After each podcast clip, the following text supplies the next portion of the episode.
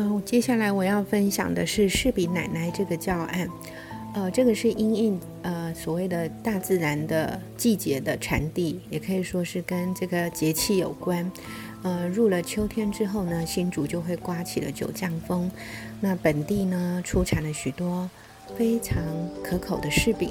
那这个教案的发想，就是想结合地方文化，还有大自然的观察，跟品尝这个果干的过程，让孩子呢学习一种呃，透过游戏创作，然后去感受季节，享受季节美味的一个教案。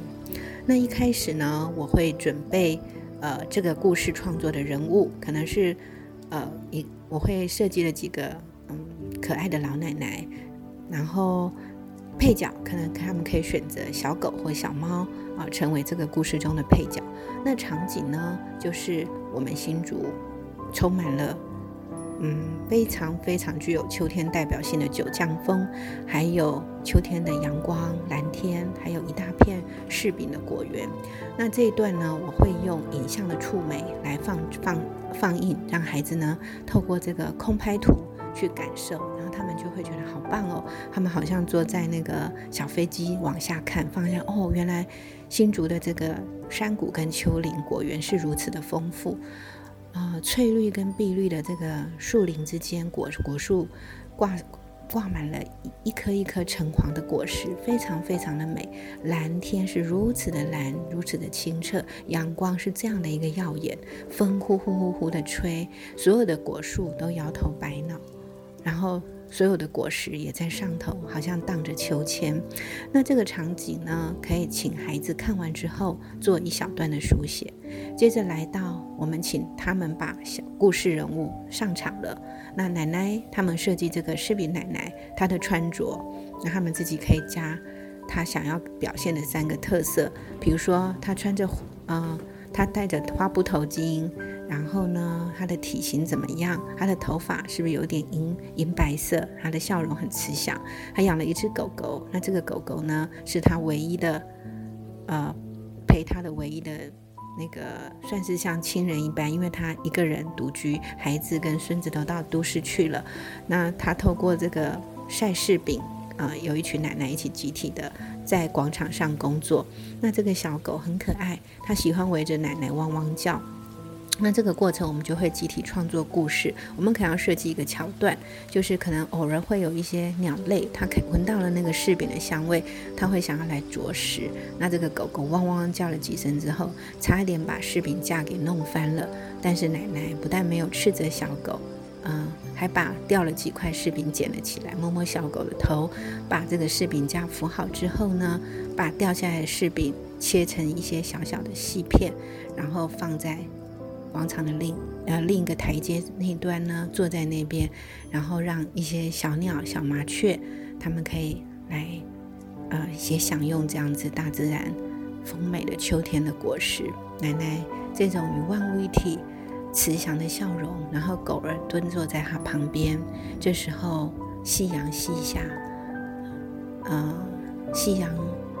在天空像一个火红的火球。逐渐变成像一颗咸鸭蛋，咸在墨绿色的山峦之间。彩霞在天空拉出了长长的裙摆，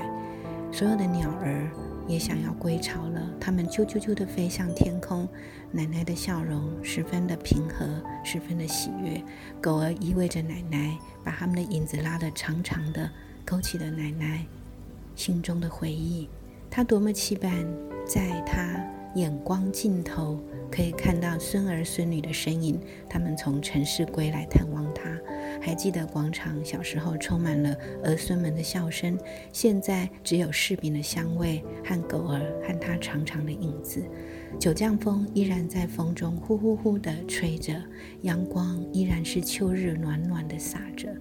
傍晚的空气仍然有些微凉，但是奶奶的心头是温暖的，他的眼中有期盼。他和小狗互相依偎在有一点微冷的秋风当中，拉的长长的影子伴着像咸蛋般的夕阳，逐渐隐没在夜色之中。九江风依然呼呼呼地吹着，啊，孩子可以设计这样子的一个故事。那在这个过程中，最后老师会端出呃准备好的柿饼，请他们咀嚼品尝。有的孩子会在结束的时候加那么一句话：回忆中最难忘怀的是那个熟悉的气味，淡淡的果香夹杂着奶奶对孙儿们的思呃思念，在秋风中逐渐隐没。哇，这个结尾就非常非常的美。所以呢，我们透过一个故事的创作。可以设计的一个人物，设计的一个配角，影片的场景，算是一个触媒，让他们去搭好这个故事的背景。然后我们让奶奶主角登场，小狗登场，那小鸟算是一个转折的事件。那这个事件凸显了奶奶的特质，她不会生气，也不会谩骂。那小狗的顽皮，它只是摸摸它的头。对于鸟类想要啄食，它有一份慈爱的心。它把掉在地上的果干和鸟儿一起分享，一副天人合一，在大自然万物皆和谐、万物皆有情的样貌。它选择坐在广场，然后从这个早上它开始，呃，浓雾到下午晒柿饼，到傍晚一整天，它都在广场中。忙活着，狗儿就是跟前跟后的跳跃着，汪汪汪的叫。在夕阳西下的时候，勾起了老人的回忆，也勾起了他的思念。那我们可以用这个背景，还有阳光的变化，还有回忆的开关，还有气味的书写，来引导孩子去写出这样子。余就是余音袅袅的结尾，或是让人家觉得意犹未尽的结尾。所以结尾呢，它是采取一种开放性的诉说，那也可以让孩子可以在品品评这个品尝这个果干的过程中，去进入他所构筑的故事世界。那我想这样子的一个故事和游戏，透过角色人物故事和，然后看影片这个触媒去设定场景。呃，集体创作转折，大家去贡献出这个故事可能发展的路线。当然，孩子们如果自己有丰沛的创作力，他可能也会写一只小猫，或者有个孩子很可爱，他选择奶奶养的是一只金刚鹦鹉，因为他可以跟其他想要啄食这个果干的鸟类掉对话都可以。然后最后的场景是夕阳，那奶奶和狗儿坐在台阶上看着夕阳，他也可以写说他是独居的奶奶，他也可以说他勾起了回忆，也可以说。呃，说出这个孩子对这个奶奶的，呃，他认为他生命在这样子的阶段，他最期盼的是什么？我相信透过这样的书写，孩子的心会跟天地节气、跟大地万物更接近，而且他也能够感受这个老奶奶的品质。